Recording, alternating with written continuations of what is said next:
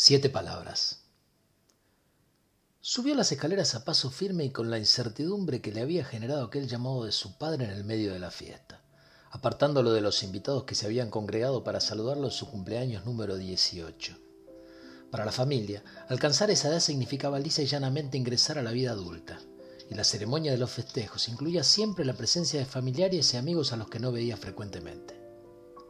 Una vez que se encontró frente a la puerta del estudio de su padre, Martín Hidalgo tragó saliva.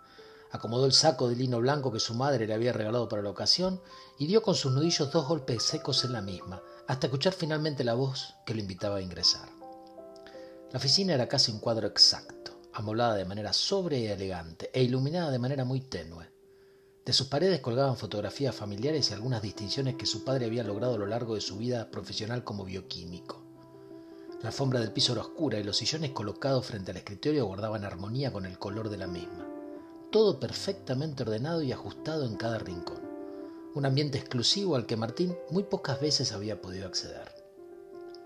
Sentado detrás de su escritorio y en un sillón de cuero cuyo respaldo se elevaba por sobre la altura de la cabeza, Jorge Hidalgo contemplaba a su hijo parado frente a la puerta y, por primera vez en su vida, lo encontró hecho un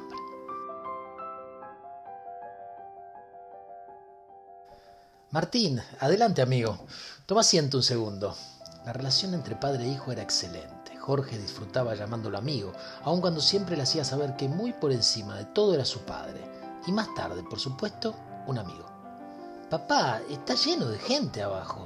Si mamá sabe que estamos acá se va a enojar. ¿Es tan urgente lo que tienes que decirme? Jorge Hidalgo esbozó una sonrisa simple y paternal. Quédate tranquilo, Martín. Mamá sabe que estamos acá.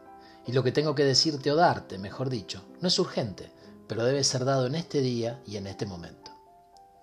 Con movimientos lentos, de una manera que parecía estar dándole suspenso al asunto, Jorge abrió el cajón ubicado a su derecha, tomó un sobre con una de sus manos y luego lo acarició con la restante. Miró fijamente a su hijo y volvió a mirar el sobre, dándole en esta oportunidad un beso al sello impuesto al mismo, para inmediatamente estirar su brazo y depositarlo a las manos de Martín. ¿Qué es esto, papá? Espero que no sea plata. Vos sabés que no me gusta que me des plata. Claro que no es plata, respondió su padre cabizbajo y con una sonrisa triste. Es mucho más que eso, amigo. Dentro de ese sobre encontrarás un nombre y una dirección. Allí deberás presentarte mañana a las tres de la tarde para una entrevista. Y te adelanto que no es una entrevista de trabajo, dijo dibujando nuevamente una sonrisa en su rostro. Pero entonces, no entiendo, pa. ¿De qué se trata todo esto? No puedo explicártelo ahora, hijo mío, solo decirte que confíes en mí y en tu madre. Hace muchos años yo recibí un sobre como este de manos de mi padre y tuve una entrevista como la que tendrás vos mañana. Del resultado de esa entrevista surgirán para vos una infinidad de posibilidades, propuestas, recursos y muchas cosas más que guiarán el camino de tu vida hacia el éxito o hacia el fracaso. ¿De qué hablas, papá? ¿Me estás cargando? dijo Martín mientras escrutaba la oficina en busca de alguno de sus primos o tíos a la espera de que todo se tratara de una broma familiar. Te juro que no, Martín. A partir de mañana lo vas a entender. Ahora solo te puedo decir que tomes muy en serio este asunto y que de tu entrevista de mañana dependerán muchas cosas en tu vida. Nuestra familia ha sido bendecida con este regalo divino durante muchas generaciones y tu momento ha llegado. Hoy cumplís 18 años y es el día en que este sobre debe llegar a tus manos, así como algún día vos mismo le entregarás uno a tu propio hijo, si todo sale bien. Pero pa, decime algo, dame una pista, alguna cosa. Me están matando de intriga, soltó Martín casi riéndose con la espontaneidad que le otorgaba su corta edad. Ya te dije, hijo, no puedo explicártelo ahora, pero te prometo que a partir de mañana empezarás a entenderlo. Jorge se levantó de su sillón y con lágrimas en los ojos se abrazó a Martín, que seguía sin entender una sola palabra de todo lo que su padre le había dicho. Solo tenía en sus manos un sobre blanco perfectamente cerrado y lacrado con un sello que dibujaba una figura humana con los brazos estirados y que parecía estar tocando el cielo con las manos. A la mañana siguiente Martín se levantó muy tarde. Los festejos habían durado hasta entrada la madrugada y el sueño le cayó pesadamente hasta apoderarse de él por espacio de varias horas. Era las once cuando abrió los ojos, y la luz que se colaba por la persiana lo incomodó de tal manera que volvió a enredarse en las sábanas buscando la oscuridad que brindaban las mismas. Aguantó solo unos pocos minutos así, y luego se incorporó en la cama hasta despabilarse casi completamente. Cuando se sentó pudo observar en la mesita de luz el sobre que le había dado la noche anterior su padre, y volvió a preguntarse de qué se trataría todo ese asunto. Lo tomó entre sus manos y lo estudió en cada uno de sus milímetros, pero nada más que el sello que lo lacraba le llamaba la atención. había prometido no abrirlo hasta estar preparado para dirigirse al lugar, de manera que se pegó una ducha y se puso ropa limpia no sin antes analizar cuál vestimenta era la adecuada para la ocasión.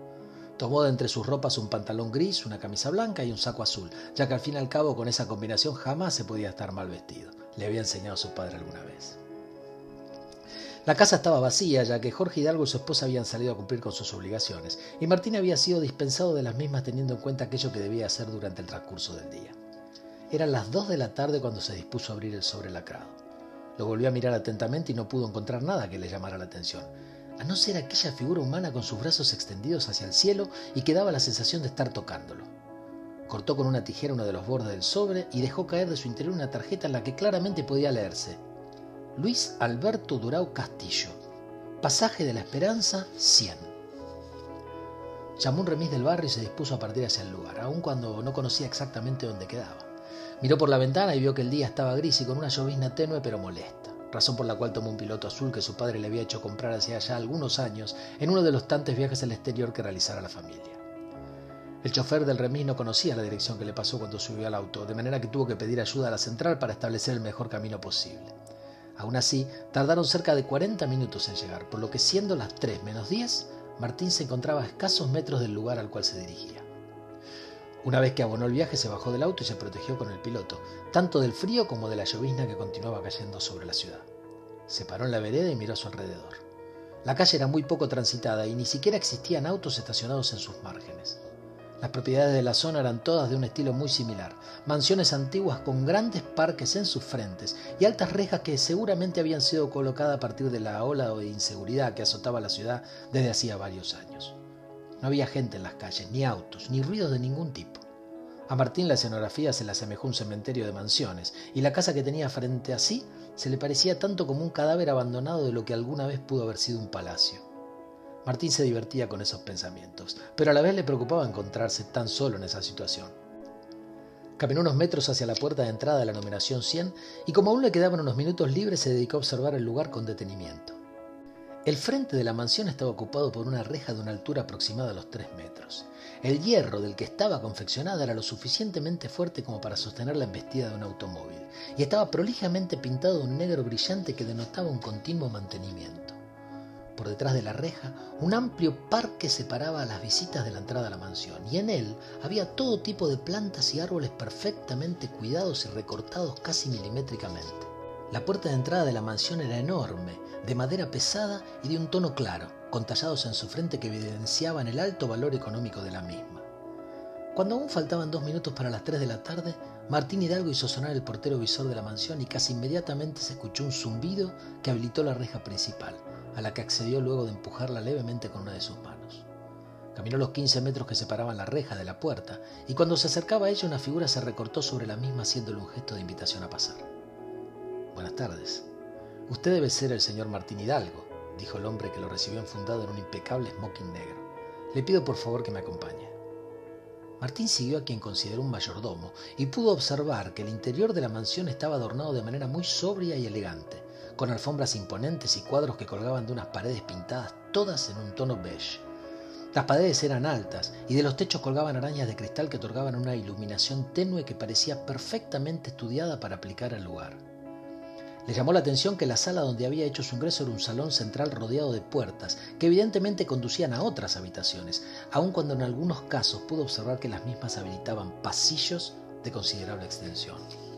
Es por aquí, le dijo el mayordomo. Adelante, por favor, tome asiento. El señor Durao Castillo lo atenderá inmediatamente.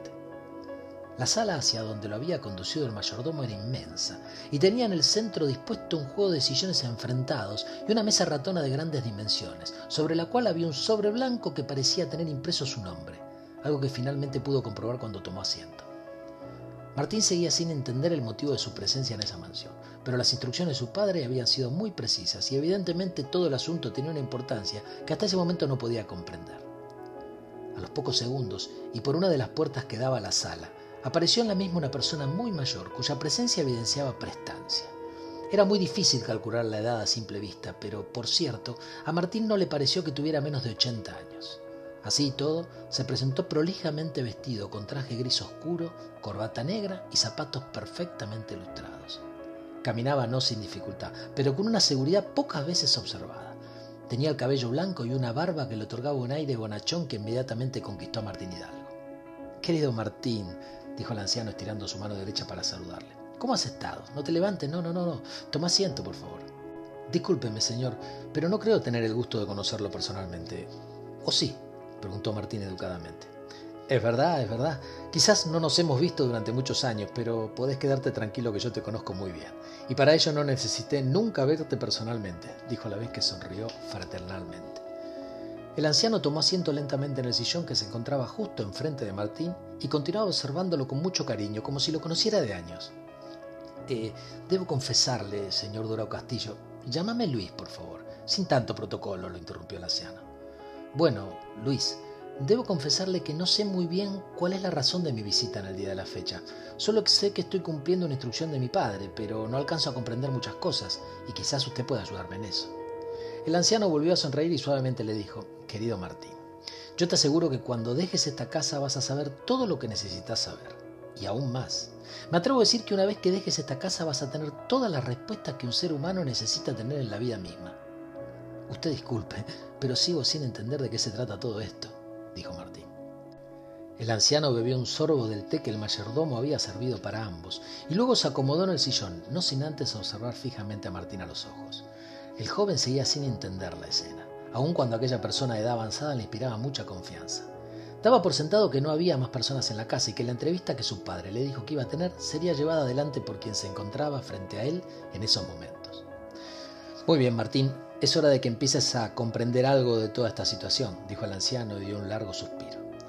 Durante generaciones esta casa ha sido el primer eslabón en la vida de muchas personas. Personas elegidas no al azar, sino a partir de sus cualidades, características y potencialidades. La familia Hidalgo ha recibido varios sobres a lo largo de los años, dijo el anciano volviendo a sonreír socarronamente. Y bien merecido lo han tenido, por cierto, ya que jamás han fallado en sus misiones. Martín no podía comprender una sola palabra de lo que escuchaba y comenzaba a inquietarse con las palabras sobres, generaciones, familia, cuando notó que el anciano se inclinaba hacia adelante como para decir algo en voz baja. Voy a hacerte una sola pregunta, Martín, para que me la respondas con la absoluta sinceridad que siempre te ha caracterizado. ¿Qué es lo que esperas hacer con tu vida? Si hasta ese momento Martín no había logrado entender nada, la pregunta del anciano lo terminó de descolocar. ¿Estaba en presencia de un psicólogo? ¿Su padre lo había enviado a una entrevista psicológica? No hubiera sido un comportamiento normal de Jorge Hidalgo, y de haber sido así lo hubieran hablado antes en el seno familiar. Miró a su alrededor y se dio cuenta de que esa mansión difícilmente podía pertenecer a un psicólogo, y pensó que debía contestar a la pregunta con la sinceridad que su padre y aquel hombre esperaban. Supongo que lo que todo hombre espera hacer en la vida, triunfar, formar una familia, tener éxito, no pasar de manera intrascendente, dijo Martín y se quedó como pensando en algo más para decir. Muy bien, muy bien, supongo que es eh, todo lo que un hombre quiere hacer en la vida, soltó el anciano con su ya clásica sonrisa que comenzaba a incomodar al joven. Ahora bien, continuó diciendo, ¿qué dirías si yo te asegurara que dentro de ese sobre apoyado en la mesa ratona está la fórmula para alcanzar todos esos objetivos? que es imposible, se apuró a contestar Martín. La sonrisa del anciano se hizo más amplia antes de continuar diciendo, muy cierto, muy cierto. Es imposible porque la fórmula está en vos, pero puedo afirmarte que en ese sobre está la llave de esa fórmula. Y te lo voy a explicar más claramente. Por motivos que no puedo explicarte, se me ha otorgado el don de poder asegurarte algunas cosas en la vida. Algunas, no todas, claro. Ahora bien, querido Martín, tu abuelo, tu padre y muchas otras personas han confiado en ese don y han seguido al pie de la letra las instrucciones. Y por supuesto han alcanzado sus objetivos. Yo puedo decirte, eh, no, asegurarte en realidad, que cuando te vayas de esta casa sabrás a ciencia cierta si lograrás tus objetivos en la vida. Solo tienes que hacer algo muy sencillo, casi un juego, pero que es imprescindible para saber si estás capacitado para lograr todo eso. ¿Quieres triunfar? Pues bien, yo te aseguro el triunfo. ¿Quieres ser una persona exitosa, rodeada de una buena familia y trascender? Pues bien, yo te aseguro todo eso. Solo hay una condición, algo que debes hacer tú mismo y nadie más que tú para poder lograr esos objetivos objetivos que, te repito, yo puedo asegurarte si pasas esta prueba. Martín seguía sin entender si se trataba de psicología, magia o un loco endemoniado que tenía aires de superhéroe, pero así todo no pudo pasar por alto las palabras del anciano referidas a que su abuelo y su padre habían pasado la prueba y por tal motivo habían alcanzado sus metas. Por otra parte, si su padre lo había enviado, todo debería ser cierto. Y que alguien, por el motivo que fuera, pudiera asegurarle el éxito y el triunfo en la vida, le parecía bastante seductor. ¿Y qué es lo que tengo que hacer? preguntó tímidamente Martín. El anciano volvió a acomodarse en su sillón, apoyando la espalda sobre el mismo y suspirando nuevamente. Algo muy sencillo. Dentro de ese sobre hay una frase de siete palabras. Si aceptas el reto, en algunos minutos serás conducido a una biblioteca donde encontrarás volúmenes de libros que deberás mirar. Una vez hecho esto, en uno de esos ejemplares encontrarás también una frase de siete palabras impresa en negritas. Cuando lo hagas, tan solo deberás abandonar la biblioteca y podrás volver aquí para abrir el sobre. Yo te aseguro, hijo mío, dijo el anciano incorporándose en el sillón y mirando fijamente a los ojos a Martín, que si puedes dar con la frase que coincide con la del sobre, obtendrás todo lo que necesitas en la vida. Así de simple, preguntó Martín asombrado por lo que se le pareció como un juego de niños. Y tan complicado, prosiguió el anciano. Y una cosa más, tienes una opción, querido Martín. Puedes renunciar a todo e irte ya mismo de esta casa, sin saber qué será de tu vida o haciendo con ella lo que puedas. O puedes quedarte y asegurar tu futuro, ya que eso es lo que puedo garantizarte que ocurrirá si pasas tu prueba pero no está permitido abandonar. Abandonar no es una opción en este desafío. ¿Y de cuánto tiempo dispongo? preguntó Martín de manera desafiante. Tienes todo el tiempo que necesites, dijo el anciano entrelazando sus manos con los codos apoyados en sus rodillas.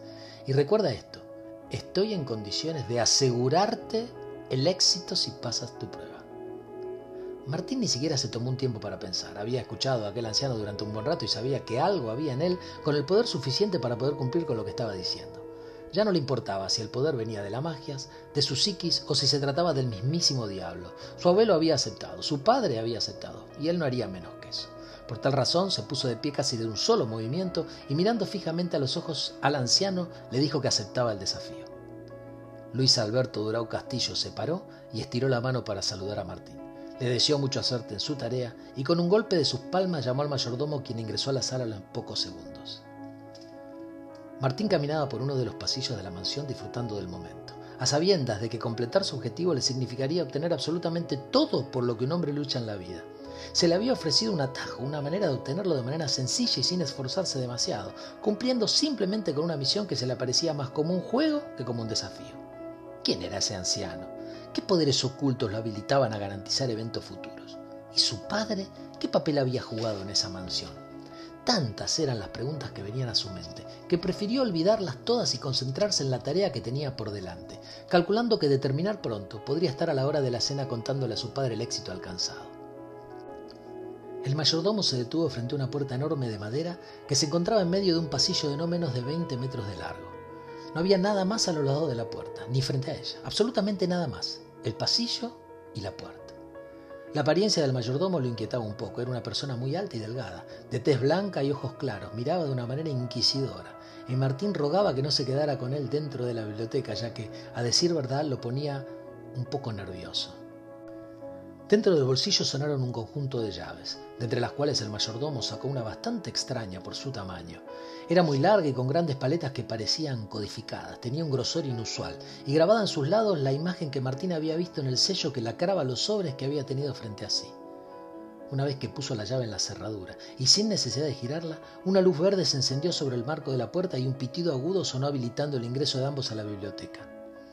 Cuando el mayordomo empujó la hoja de la enorme puerta, miró fijamente a Martín esperando una reacción que no tardó en llegar. Un gesto de pánico y asombro envolvió sin más el rostro de aquel joven de apenas 18 años de edad. A partir de este momento no le está permitido abandonar, señor Martín. Le deseo mucha suerte en su tarea. El mayordomo pronunció estas palabras y giró sobre sus pasos para luego cerrar la puerta que daba acceso a la biblioteca.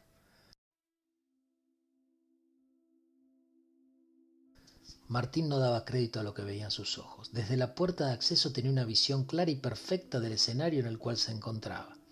La biblioteca tenía unas dimensiones enormes, jamás pensadas por él. Fácilmente podía calcular un espacio de 400 metros cuadrados con paredes de una altura aproximada a los 6 metros en cada uno de los lados de la habitación.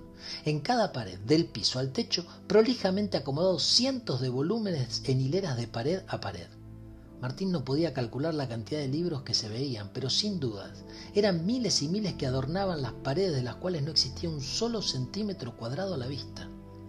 Sobre el centro del salón habían también varias bibliotecas de madera que a su vez contenían más volúmenes de libros, en hileras de unos 15 metros de largo cada uno. Ello dejaba un espacio libre entre las bibliotecas y las paredes, de aproximadamente 5 metros a cada lado, en los cuales una tenue luz iluminaba los lomos polvorientos de los libros, evidentemente estancados por años en ese antiguo salón de la mansión. Martín Hidalgo sintió una fuerte opresión en el pecho, una repentina sensación de que el aire le faltaba. Notó por un segundo que su cabeza parecía explotar y sentía náuseas y mareos que lo llevaron a tomar asiento en el único lugar posible del salón.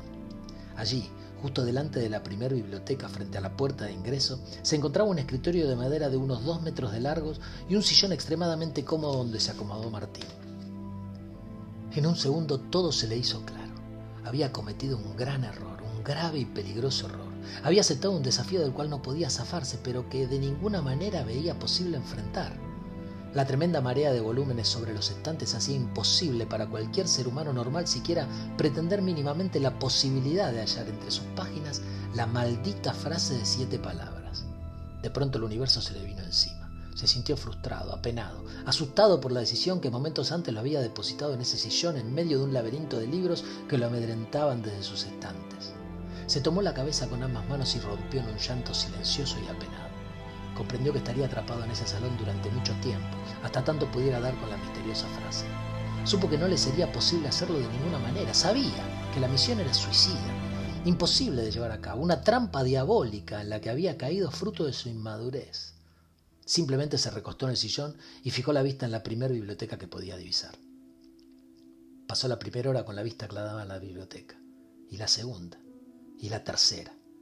La noche cayó sin que Martín lo advirtiera y se quedó dormido sobre su brazo derecho por espacio de varias horas. Al despertar sintió que las piernas le pesaban, se sentía imposibilitado siquiera de ponerse en pie. Sentía una angustia y desesperanza que le impedía comenzar su tarea. En realidad sentía mucho miedo a fracasar, conocía esa sensación y no le gustaba enfrentarla, pero en esta oportunidad el miedo a fracasar lo paralizaba, no le permitía ponerse en marcha. Las horas en ese sillón transcurrían como segundos, y así, lentamente, comenzaron también a transcurrir los días. Martín Hidalgo seguía ahí, paralizado, frente a los miles y miles de libros que parecían observarlo y burlarse de su incapacidad para revisarlos. Las semanas pasaban sin que él lo notara y ni siquiera diera una muestra de voluntad. Al fin y al cabo, un simple cálculo matemático le demostraba la enormidad del trabajo por hacer. Mirar cada uno de esos libros hasta dar con la maldita frase resaltada en negritas era simplemente algo imposible para un ser humano normal, y él había caído en esa trampa. Al cabo de dos meses sentado en el mismo lugar, se dijo a sí mismo que debía hacerlo, que nada ni nadie podía detenerlo, y que si antes alguien lo había logrado, él también podría en esta oportunidad. Sin embargo, repensó la situación y se dio cuenta de que el anciano nunca le dijo que su abuelo o su padre hubieran cumplido exactamente esa misión. Estaba claro entonces que había caído en una trampa dialéctica. Había malinterpretado las palabras de Durao Castillo. Pero entonces, ¿cuál había sido la prueba a la que fueron sometidos su abuelo y su padre? ¿Por qué cruel razón se le encomendaba a él una tarea imposible? Justo cuando estaba a punto de ponerse de pie, esos pensamientos le atravesaron la mente y volvió a caer abatido contra el respaldo del cómodo sillón. Y tan cómodo lo sentía que se le hizo la idea de que había sido diabólicamente ideado para contenerlo durante muchos años. El tiempo transcurrió entonces impiadoso. Los meses dieron paso a años, que permitieron la llegada de lustros y hasta décadas durante las cuales Martín Hidalgo seguía allí, sentado, imposibilitado de iniciar su misión, una misión que consideraba imposible frente a la inmensidad de volúmenes apilados frente a él. El vidrio del escritorio frente al cual se encontraba sentado comenzó a devolverle una imagen gastada de sí mismo. Su pelo empezó a aclararse, a la vez que su rostro ganaba arrugas que lo fueron deformando muy lentamente.